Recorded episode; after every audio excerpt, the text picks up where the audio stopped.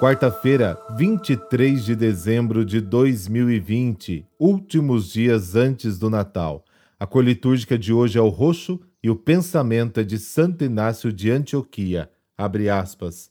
Nem as delícias do mundo, nem os reinos terrestres são vantagens para mim.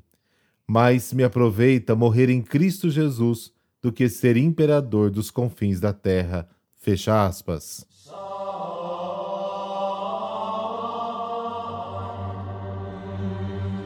Em nome do Pai, do Filho e do Espírito Santo. Amém. Senhor meu Deus, teu filho há de vir nas próximas semanas. Que meu coração seja como terra boa para recebê-lo. Que cada momento destes próximos dias sirva para que eu possa refletir sobre minha vida e o meu ser. Tua chegada nos fortalecerá e será para nós motivo de glória. Amém.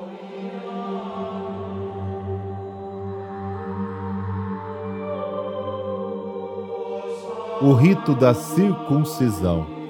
Tudo serve para destacar a vocação e a missão de João Batista. Em seu nome, que significa Deus concede a graça, está todo o programa de tudo aquilo que ele é chamado a realizar. Isso significa que Deus está prestes a dar uma prova sem precedentes da sua misericórdia para a humanidade.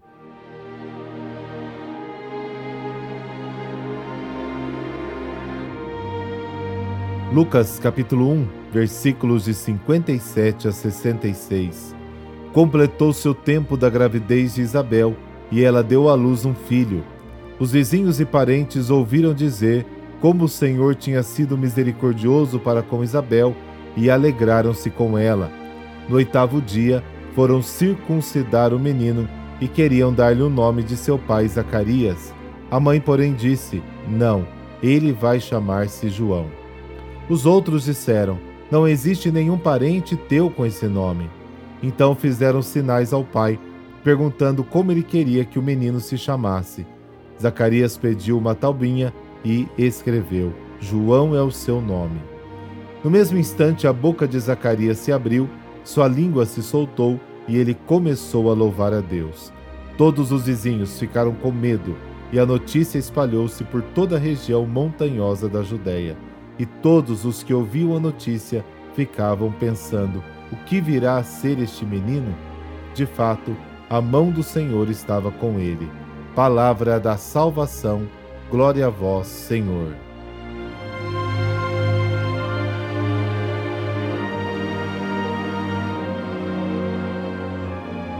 O costume hebraico de dar o nome ao recém-nascido com o nome do pai ou de algum familiar significava continuidade do passado.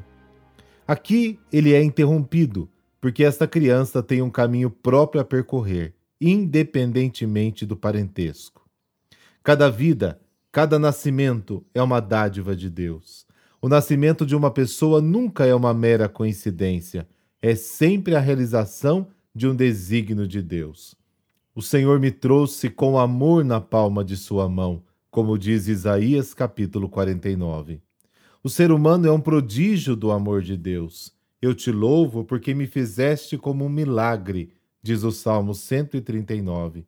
E Deus diz a cada um de nós: Você é precioso aos meus olhos, porque és digno de estima e eu te amo. Isaías capítulo 43. Por isso, caríssimo ouvinte, a nossa dignidade só é entendida se olharmos para aquele que é o princípio e o fim da nossa existência.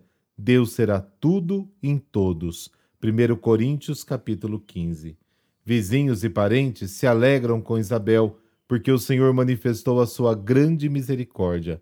O cristão é aquele que vê a ação de Deus, onde aquele que não crê vê apenas a ação do homem.